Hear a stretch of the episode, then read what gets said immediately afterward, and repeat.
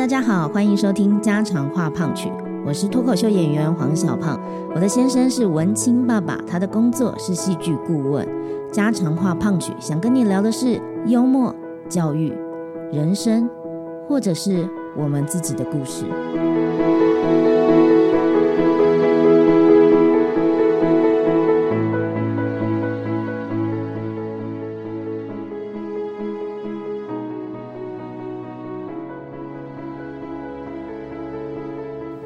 大家好，欢迎收听家常话胖曲，我是小胖。我是小美，今天有一个东西想跟小美分享，就是最近呢，我去演讲的时候，被同学们挑战性的提问。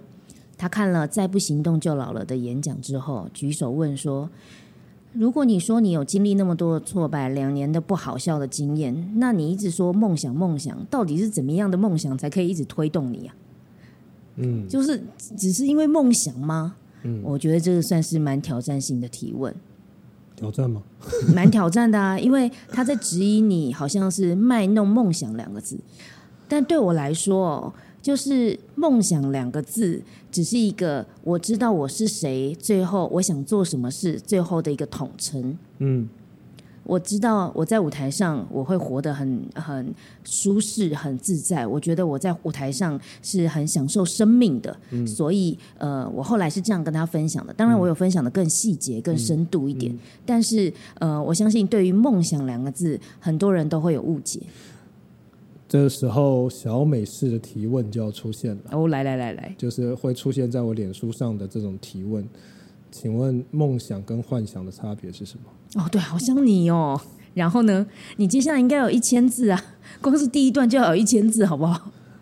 我觉得这个就是现在最最，因为我觉得现在到处都是幻想，到处眼睛睁开就是幻想，什么幻想？各种对于身材的幻想。对，对于身材，你想想看，你有社群媒体之后，对于身材的幻想，对于每个人长相的幻想，还有对于工作形态的幻想，对，就很羡慕人家自由工作者像我们这样子，就抱着一个电脑，对，然后坐在咖啡厅，对然后听着那种嗯咖啡厅的音乐，然后觉得哦敲敲几个键盘，然后旁边有一杯拿铁或者有一杯手冲的咖啡，然后有一本书，然后有一个呃冬天的时候就是肉桂卷，夏天的时候就是柠檬塔，哇！而且时间是自由调配的，好像你什么时间去打卡不重要，然后是上班的时候可以桌上有摆一杯台虎的啤酒，对 不对？为什么会有台虎的啤酒？没有，因为就是文青呢，他就会觉得说，这种台湾自己自制的，就是精酿啤酒，然后又是就是有各种的文创故事啊，然后这样子摆在自有的己桌上。有的，小胖最近即将被呃跟台虎合作，哇这我不知道、啊，对我知道你不知道，所以就这样子拍一张照片，然后觉得啊，这个就是上传 IG，然后其实坐在那边呢，花了很多时间去修那张图。那可是对我来讲，这就是制造出了一个幻想，就是可能你是一个，你可能是一个文字工作者，可是你也像是一个幻想制造者。等一下，你要说它是幻想的话，那你可不可以告诉我现实是什么？在这样子的一个画面，我们听起来都很美好的另外一面是什么？呃，举例来说，是我不敢去上厕所，因为我的包包跟电脑都摊在咖啡桌前。我想讲一个更现实，非常现实。呃，我前一阵子看了一个 Netflix 的一个电影，音乐剧电影，它是很有名的一个音乐剧的呃创作者。然后他那部电影叫《Tick Tick Boom》，就是倒数时刻。那整部电影讲什么我就不细讲，可是他就是在讲一个一个人非常努力，一直写剧本，一直写剧本，一直很想很想很想要，就是办一场发呃发表会啊，他也去参加工作坊啊，然后单场单场的发表啊，然后最后终于做了一场很棒的，找了一个经纪人帮他做了一个很棒很棒的一个发布会，然后就是试演这样子。然后他一试演完，他非常兴奋的打电话给他的那个算是经纪人吧，然后经纪人说很好啊，做的很好，然后他就说嗯没有别的要说的吗？他说很好，然后他就说没有什么人留下什么话吗？哦，他说有，有些人留下一些不错的那个，他就一直想听到接下来会是什么，但是他的经纪人就在他问到第三、第四个问题的时候，他就说我给你两个建议，年轻人，就是我看过这么多的，就是写手啊这些东西，我只给你两个建议，就是继续写，跟写你懂的东西。我觉得这是最现实的一件事情，就是继续写。嗯，你不要觉得你会因为你因为那个剧本他写了八年，嗯，他觉得我一泡应该一泡就成名了，我应该一定会因为我这么努力这么努力，一定会被人家看见。可是他的经验告诉一个最现实的，所以你刚才说不敢去上厕所，嗯，那是一个当下现实。可是你如果问我一个文字工作者的话，就是继续写，没有比这个东西更现实，而且甚至更真实。或者是说他在演绎当作者这件事情，其实每天奋战的是思想，是把你的思想用文字的方式传输出去的辛苦。那当然呢，我想的是比较有趣的层面，是连洗手间都不敢去上。然后，因为其实那不是你专属的办公桌，所以你每次上厕所的时候都有一点点提心吊胆，或者是呃，喝了那杯咖啡，你要喝多少水，每天要花多少的咖啡的钱。好。我我觉得，因为有很多人，什么叫幻想呢？为什么我刚才说那种工作环境，可能有 social media 之后，就是社群媒体之后，那是一件事情。可能有很多人是想象自己是 J.K. 罗琳吧，就是一个穷苦的单亲妈妈，然后在这个咖啡店里头窝着写东西，但是听起来是这个，对不对？但是他想的其实不是这个啊，他想的是 J.K. 罗琳，哎，就是全世界前。前面排名有钱的女人，然后哈利波特被改成这么多的这，所以我我我才会说这个是幻想来的。你是说他正在打字敲打着键盘的时候，他想的不是他的思想如何传递出去，他想的是怎么样幻想自己是 J.K. 罗琳。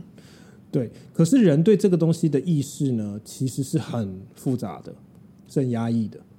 就是我现在这样子点名的讲，可能很多人就会说啊，不是啊，我在那边想的也是我的思想的传递啊，怎么样怎么样？但是什么东西是可以检视这个的呢？就是刚才我呃讲的那个经纪人的那两句话，就是你写的东西是你懂的东西吗？那什么东西是你懂的？什么东西跟你自己跟你自己是很有关系的？是你真的想讲的话？还是你在写的当下，你是知道的，你是预设了很多的读者，你是知道的那些人是会这样听你讲话的，所以其实这个东西是很吊诡的。就是如果这个问题你没有办法回答出来，那第二件事情就是，那你能写多久？就是写作真的这写，我现在都在讲文字工作者，就是写的东西，写这写这件事情，真的是你很喜欢的吗？是事实上哦。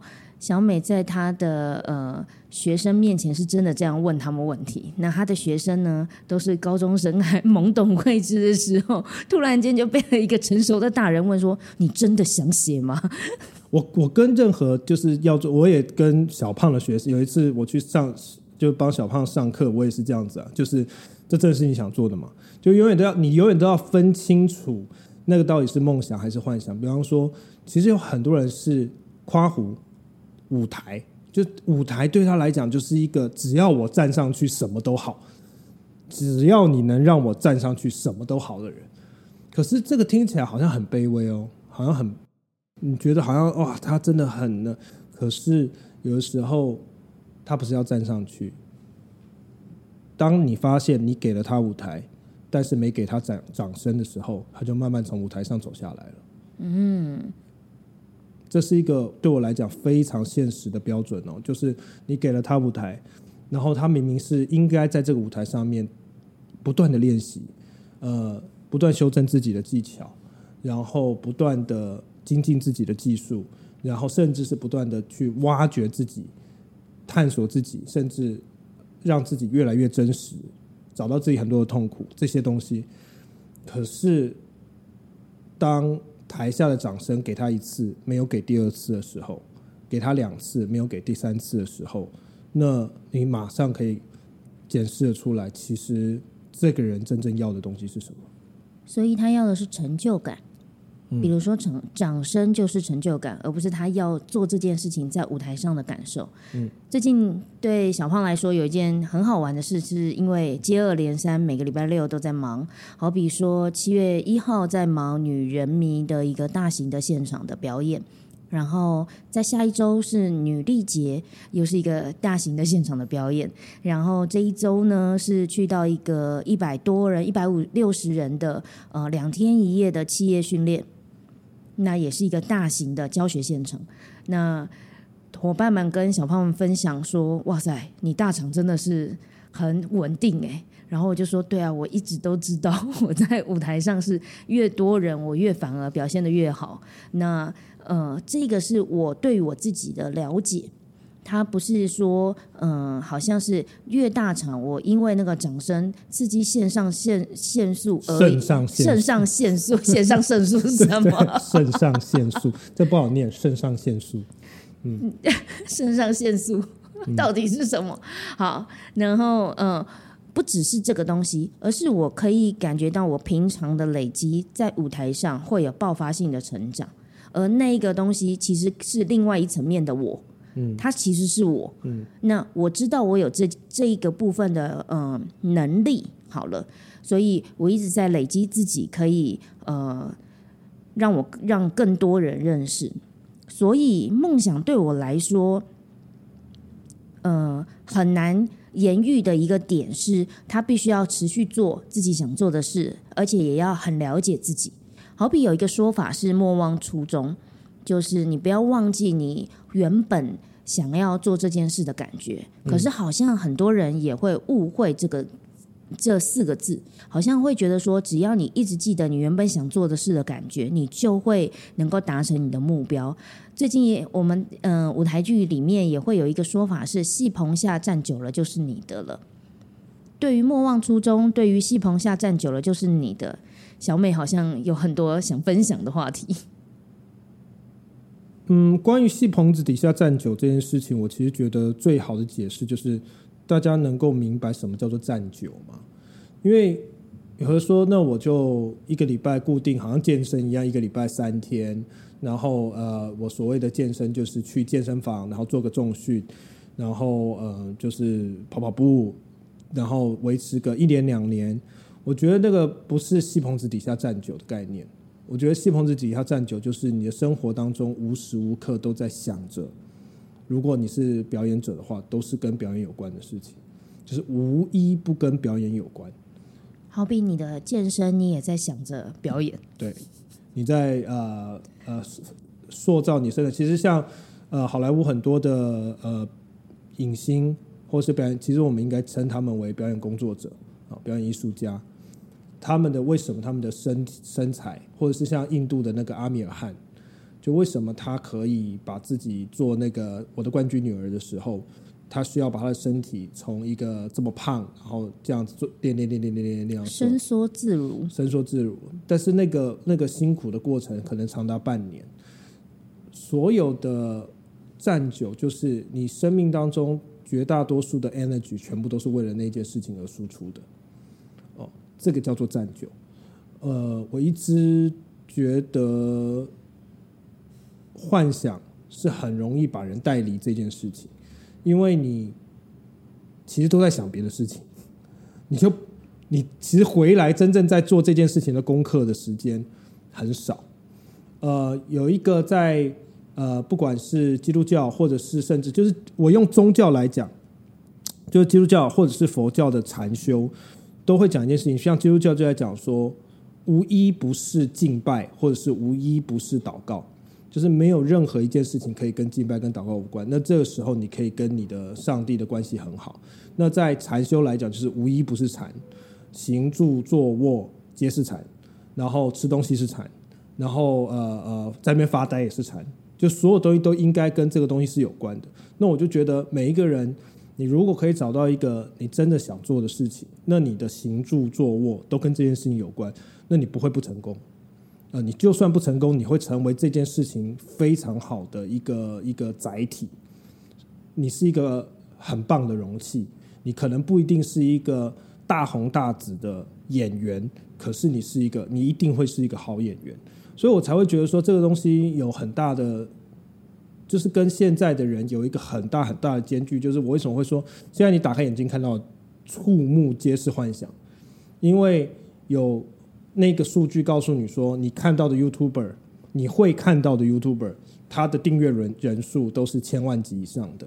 你会看到的 Facebook 上面的那些粉丝专业，他的呃人数也是十几万人的，所以你都在这些数据上面，你其实是会觉得说，那我要像那样子，可是你不会问我像那样要干嘛，跟我怎么成为那样子的人，跟我为什么要成为那样子的人，就这些有关真正初衷要问的问题，其实很多人他是不会问的，但是他已经在讲什么叫莫忘初衷了。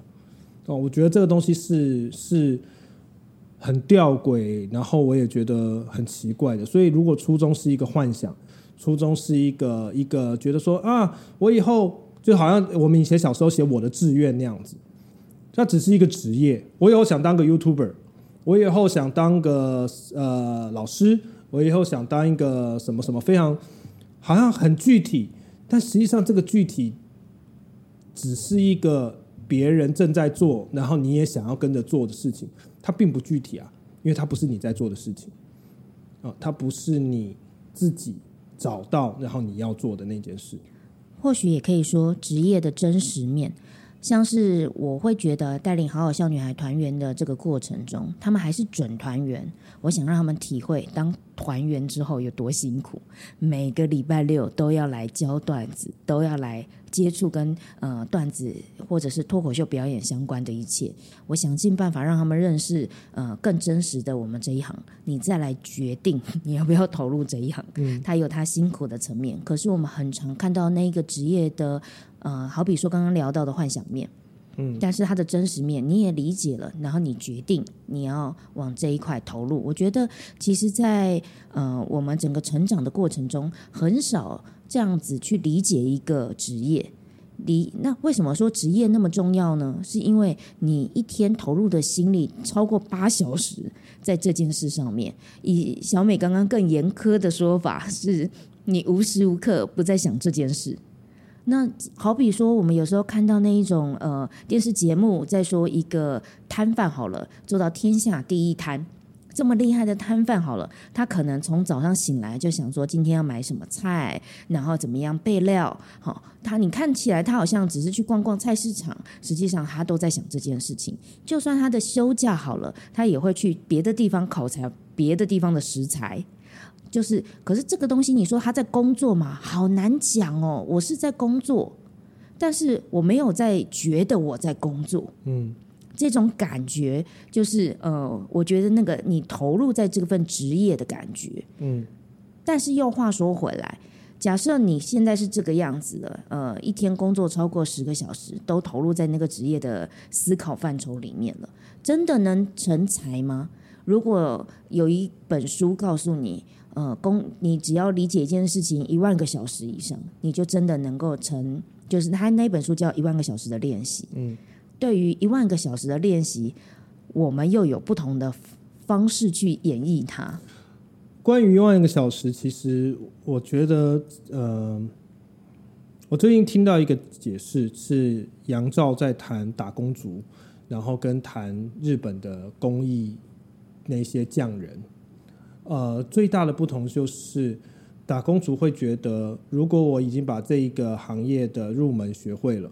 好，比如说我是一个呃站柜的店员，然后我就做好每一件事情，好，我都会，然后他就是反复操作这件事情。可是，呃，这不是一万个小时理论，一万个小时理论是我这一个小，其实真的是我这一个小时是有自觉的比上一个小时做的更好，所以一万个小时的累积其实是不断前进的过程。而不是一万个小时的，只是单纯的反复操作。呃，有的人会觉得一万个小时反复简单的事情重复做就会变成专业。这件事情那个重复其实还少一件事情，就是你是有自觉的。哦，呃，很多人是因为觉得只要重复做就会发生奇迹，可是其实有一个说法就是。重复做的事情，但是你希望它有不同的结果，其实这是一种精神病的表现。重复的事情，你重复做，但是你希望它有不同的结果。每天早上都去同一家早餐店，然后点同样的早餐，期待有一天会是一个正妹帮助你。啊，这个是另外，因为有的时候真的会，因为我我我的一可能这个比喻要说，你会觉得你都点同样的早餐，嗯，然后你希望可以吃出不同的味道啊，哦，这是很难的。那你为什么不干脆？如果你真的要吃出不同的味道，你为什么不点另外的东西 呢？所以这个东西是非常奇怪的。这个有的时候，那个这就是我说的那个初衷的幻想性，就是我只要抓住初衷，我一直做，一直做，一直做，我一定会没有。其实是你你的啊，这样讲好了。很多人很怕难，但是不怕辛苦。在这边跟大家分享另外一本书《思考力的快慢》。嗯，他们是这样说的：有一个比喻，有一个小说家早上写小说，下午写小说，晚上写小说。他的小说写不好，就跑去找神父问了。神父说：“你早早上写，下午写，晚上写，你什么时候思考？”嗯，然后小说家：“我都在写啊，我很认真的写。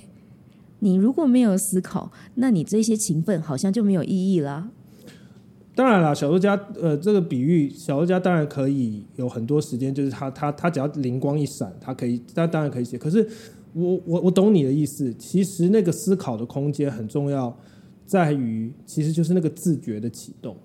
也就是说，其实很多人都一直重复的做，比如说上台 open m i 上台 open m i 可是他没有思考，呃，怎么样让这个 open m i 更具意义？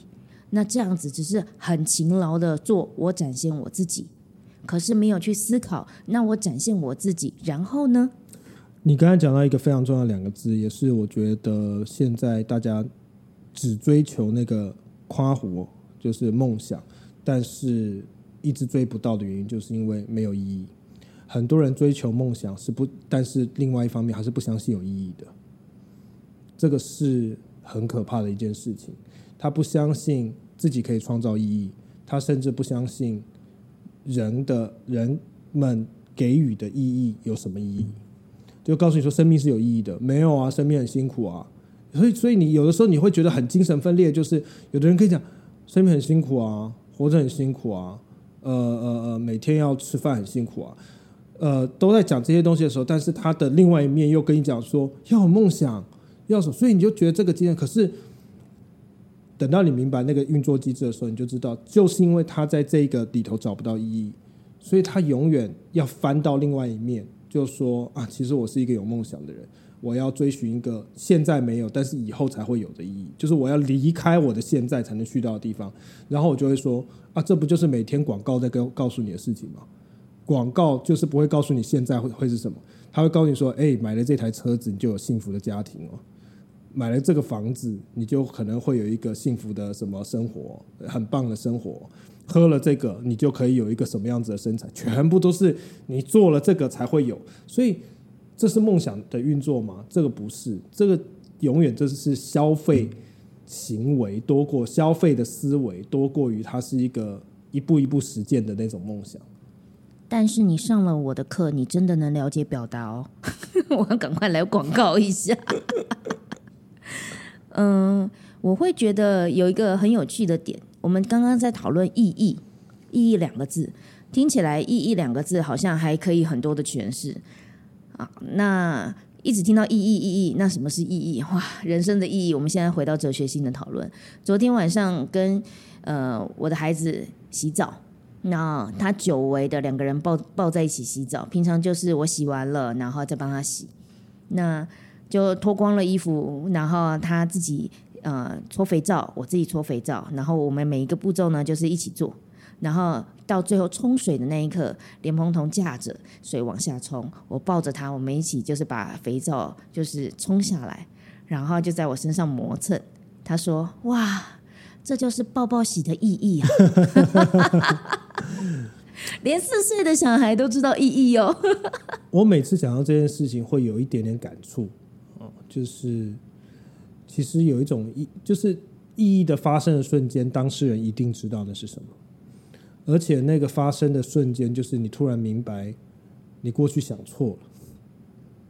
就是我觉得明白是人生里头最美好的意义，就是你没有办法回去。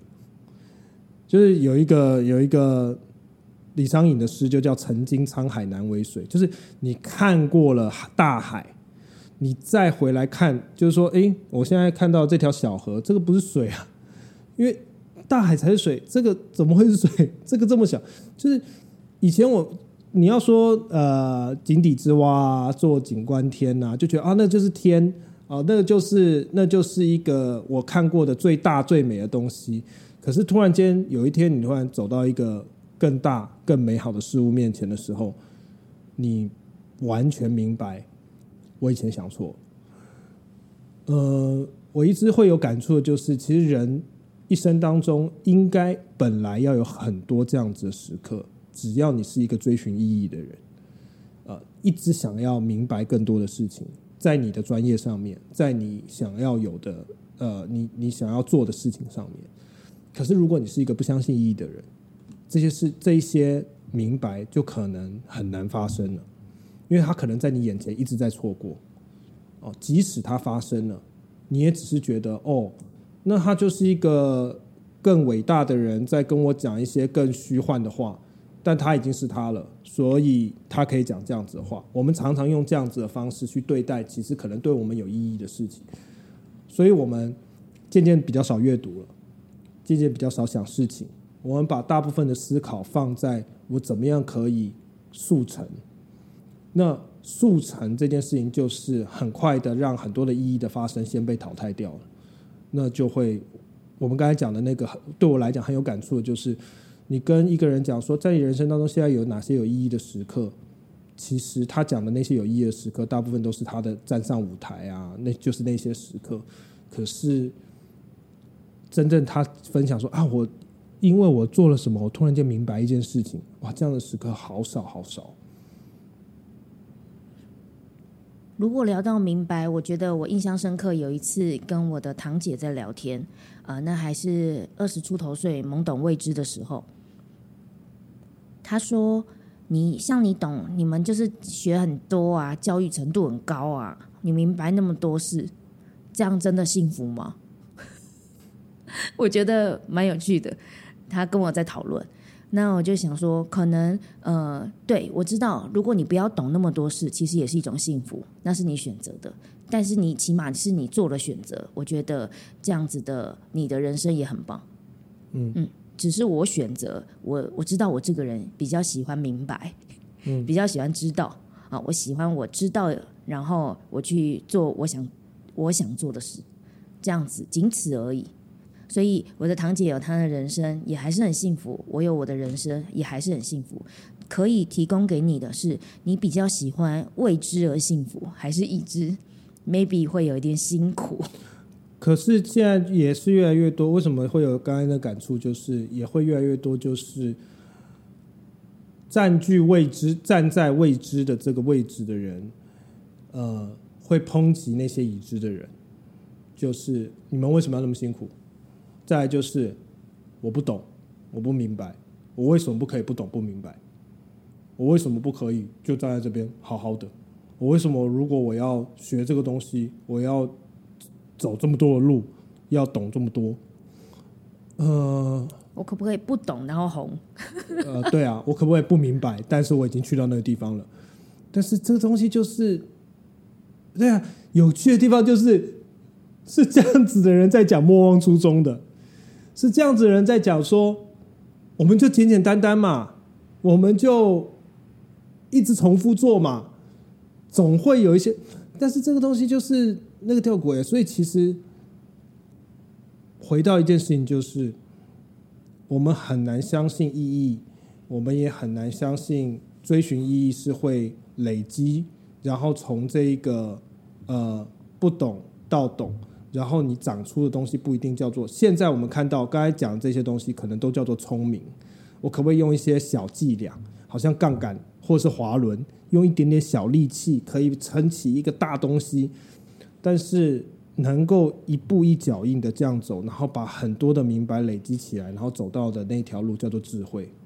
我觉得聪明跟智慧有很大的差别，就是一个是希望可以透过省力，一个是明白该走的路、该出的力永远省不了。这个就是我觉得智慧会长出来，而智慧会让一个人真正达成梦想的时候，他不是一个光芒万丈，但是他可能有非常非常大的空间。他不管是有很多东西可以分享，不管是每个人只要看到他都能够从他那边得到一些什么，我觉得那个是讲夸张点，我觉得那种就是人类的结晶，人类文明的结晶体。嗯，我的文明结晶体在《喜剧妈妈想幽默表达学》这本书里面。嗯，我会觉得有一个有趣的点，在今天的最后跟大家分享。读者呢，他们有跟我聊到一件事，就是他以为哇，《幽默表达学》这本书应该里面就充满讽刺啊，充满很幽默的一些话啊，或教你几招学会幽默感呢。然后翻开了书，读进去之后，发现怎么这么多的哲理跟这么多的醒悟，对我来说呢？有时候很害羞跟很尴尬的点，就是当别人跟我说他把整本书读完读透的时候，然后想要访问我或者想跟我聊聊这本书的时候，我都觉得有一种我日记被摊开来的感觉，就是哇，你真的读完了，那你就是看透了我每一个醒悟的瞬间，我每一个呃人生很重要的大事记，然后被精粹在这本书，它就是我的日记。这样子的感觉，所以明白是一个呃被我集中在这本书里面的感觉。今天聊到了莫忘初衷，也聊到了梦想。不知道你想不想要做一个呃 YouTuber，或者是脱口秀演员，或者是作家？但是呃，或许我们可以在此刻去提醒你，呃，不只是站上舞台。很多时候都还是日常的修炼呐。嗯，呃，每一天每一个时刻，然后 day by day，就是还是回到刚开始讲的，呃，那个经纪人所问的，呃，继续写下去，然后写你自己懂的东西。所以这一件事情，也就是说，当你走在梦想的路上，永远都是持续的做，跟明白自己。好的，今天家常话胖曲就在这边要跟大家说拜拜喽。希望大家可以持续锁定家常话胖曲。如果你想要跟我们留言回馈的话，记得要来留言回馈啊！记得帮我按个五颗星啊！我很少，常常忘记啊，常常忘记要去提醒你这件事情。可是当你的留言回馈跟你的五颗星好评，会帮助我们持续做这件事情。你觉得会吗？嗯，我觉得会很有鼓励，但。我们已经明白了，我们就只是想要分享我们的思想的，呃，一群明白人而已。没有明白，正在走在明白，呃，正走在明白路上的人。是的，是的。好的，今天就这样子喽，拜拜，拜拜。